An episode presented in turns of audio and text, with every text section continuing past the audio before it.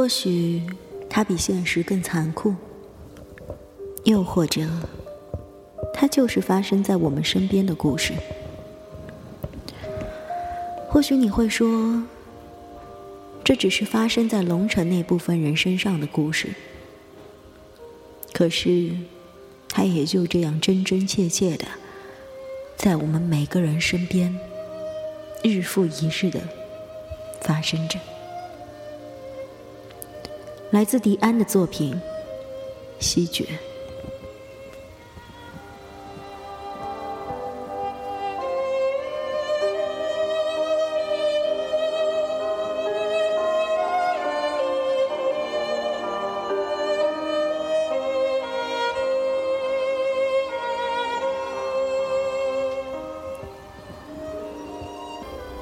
二零零六年的春节。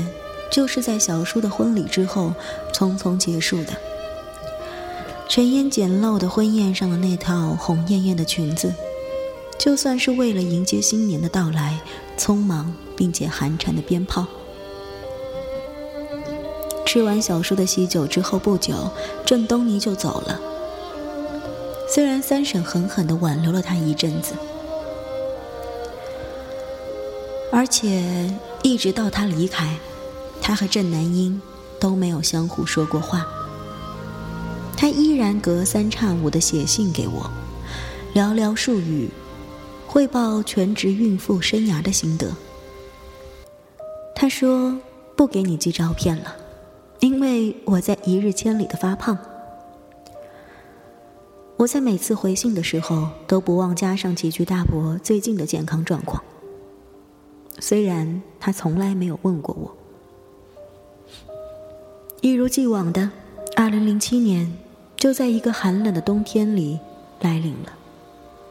我也一如既往的，在一月份最初的几天里，总是把需要写二零零七的地方写成了二零零六。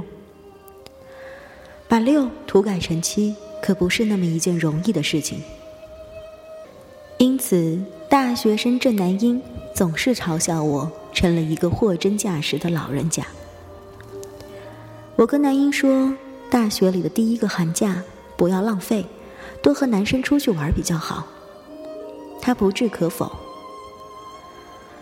家里偶尔会有电话来找郑南英，每一次三婶都认真的悄悄问我，会不会是南英的新男朋友。三婶的逻辑在我看来很奇怪。当他知道郑南英和苏远志最终的结局后，他居然比当初知道南英早恋了还要愤怒。他是不是瞎了眼呀？三婶咬牙切齿，他居然不要我们南英，他有什么了不起的？还有什么女孩子能比我们南英好？混账东西，我们家还瞧不上他呢。三婶发狠的样子无比可爱。想想。我是什么时候从三婶嘴里听见过“混账东西”这个词儿？正当我怀着万分期待的心情等着他爆粗口的时候，这南英小姐无辜的出现在我们的视线内，若无其事的走向她自己的房间。于是三婶顿时收敛了神色，郑重其事的悄声说：“哎，别告诉南英我知道了。”你懂吧？我们大家就当什么事儿都没发生过。不等我回答，他就像自言自语一样，无限神往的说：“我们家男婴一定能找到个更好的，你说对不对？你看我们男婴的条件嘛。”我没有告诉任何人。就在这个刚刚降临的寒冬的年初，我又看见了苏远志。很偶然，是在一个书店里，隔着一排又一排的书架和浓得让人头晕的油墨香，我远远的看见他和他身边那个女孩子。这个女孩子和南英同班，曾经也是我的学生。她有一个非常特别的名字，关键是非常特别的姓氏——端木芳。客观的说，苏远志瘦了一点。这大概是刚刚离开家、独自到外地生活的痕迹吧。他的眼神看上去略微平和了些。总而言之，不再像过去那么讨人厌了。目光看似无意的落到他的身旁左侧的地方，触碰到了端木芳的脸庞。然后，端木芳似乎不自觉的温暖的一笑。他这种表情可以说是沉醉于情网吗？总之，我知道，他已经把南音忘了。现在我明白南音为什么会输。那令我顿时觉得，经验真是一个坏东西。它让一个人的生活少了很多新奇和未知的乐趣。不是因为端木芳是那种比男婴温柔的女孩，也不是因为她看上去更低眉顺眼、更恬静或者更善解人意，这都不是最重要的。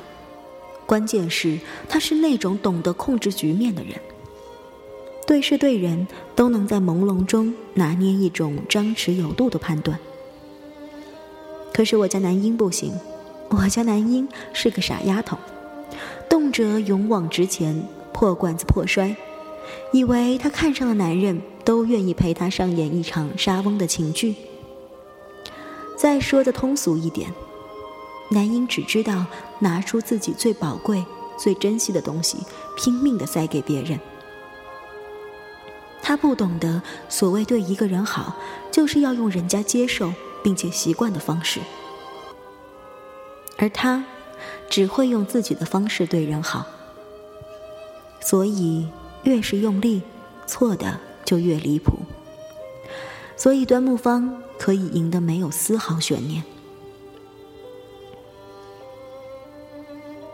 这不是什么难以弥补的错，但是那又能怎样？尤其是这个世上成王败寇，看看我们置身的这间书店吧，营销策略、沟通技巧，如何成功的塑造你的个人形象，告诉自己我做得到，等等等等。人们感兴趣的只是技巧和手段，没有一个人会因为他滚烫的体温而得到鼓励。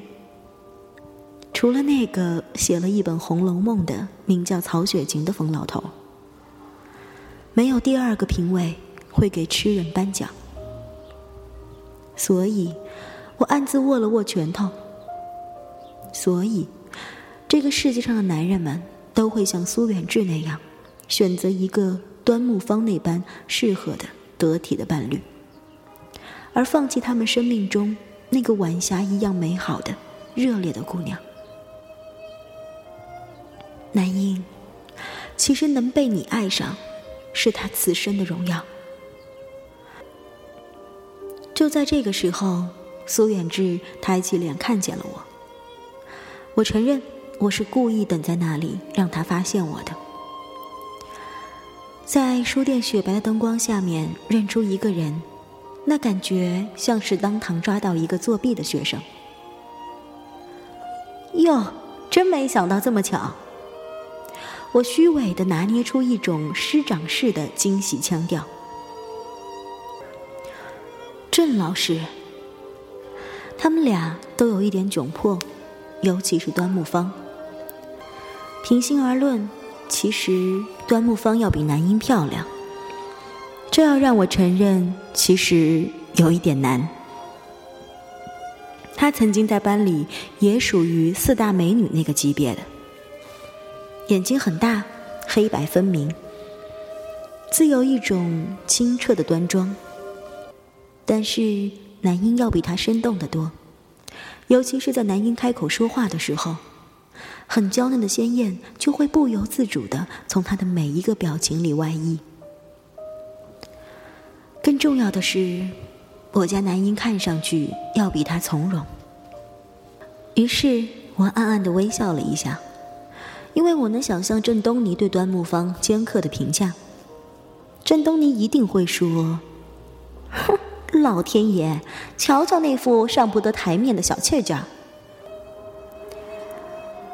我想，他们俩都误会了我微笑的含义。若是他们知道我在微笑什么，他们的神色就不会像现在这样渐渐缓和了。尤其是苏远志，以一种如释重负的表情看着我，似乎带着感激。我装腔作势地问了问他们对大学生活是否满意，以及能否习惯广州的生活，并且恰到好处地幽默了一下，就像我在讲台上做的那样，一切进行得非常得体和顺利，就好像什么都未曾发生。直到我走到了外面的街道上，冬日的下午就是这样的。才不过四点多，已经是迟暮的天色。再过半个小时，路灯就该亮了。我就是在这蔓延萧条的混乱中，听到了苏远志在身后叫我的。郑老师，我回过头去，谢天谢地，他是一个人，端木芳不在他旁边。他走近我，像是最终下定决心。郑老师，嗯，过几天春节的时候，我们高中同学要聚会，您能来吗？当然。嗯，我会尽力把南英带去的，不过我不敢保证。要是他不愿意，我也不能勉强他。我对他笑笑。不知道为何，我还是发了点善心。谢谢。他勇敢的看着我的眼睛，于是我又主动加上了一句：“南英他现在很好，在理工大学一切都顺利的，很多男生追他，我看他过得很开心，你可以放心了。”话音刚落，我就暗自谴责自己犯贱。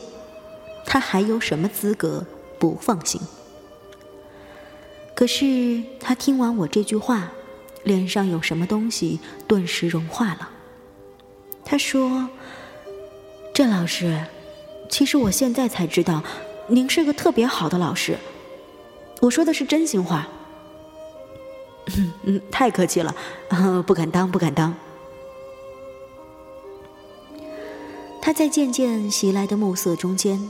对我挥手，挥了很多次。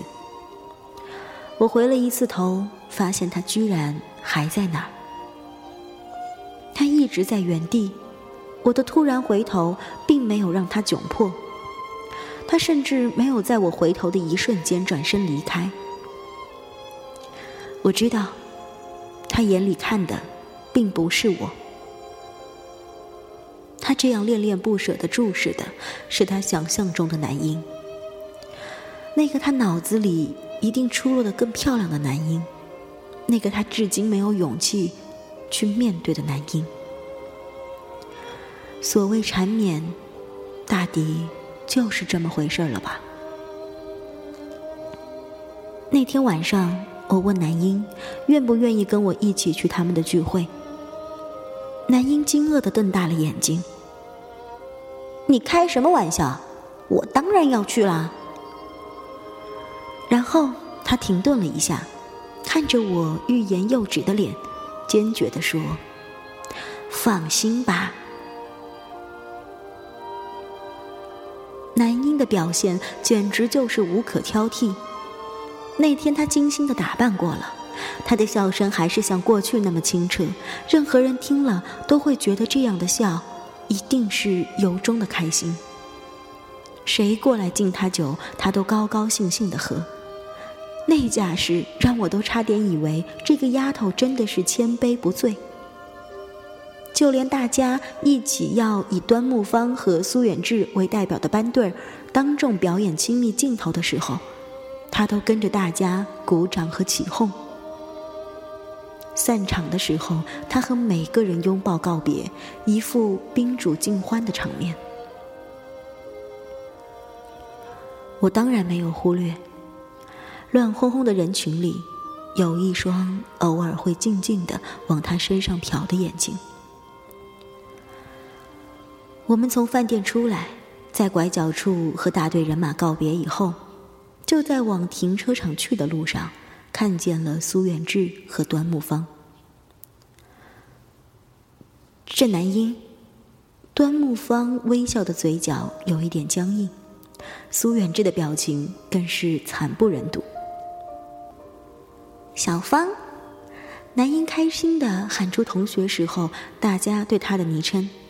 然后把脸甜蜜的笑了一下，微微一转。嗨，苏远志，好久不见。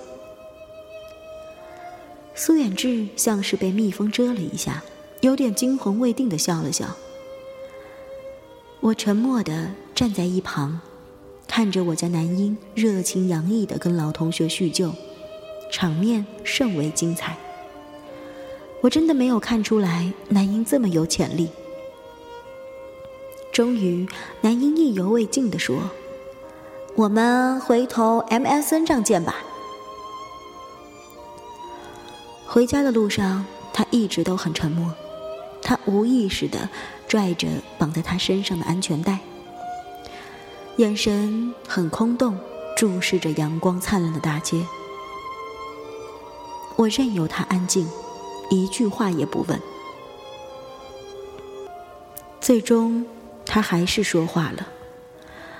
他把脸转向我，有点犹疑的说：“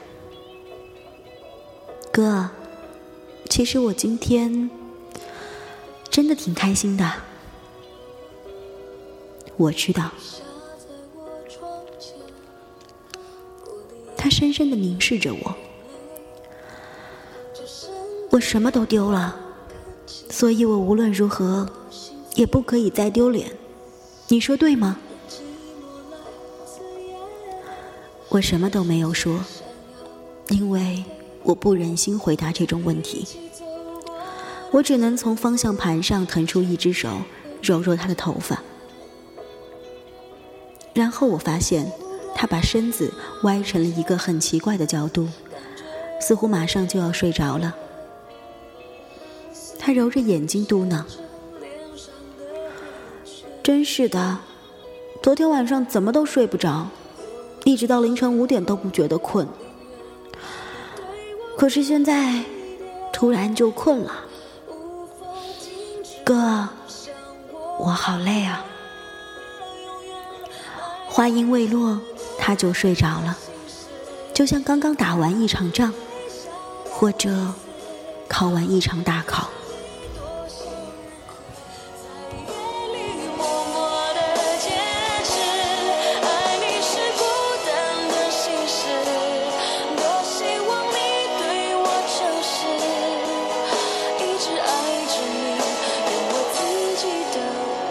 是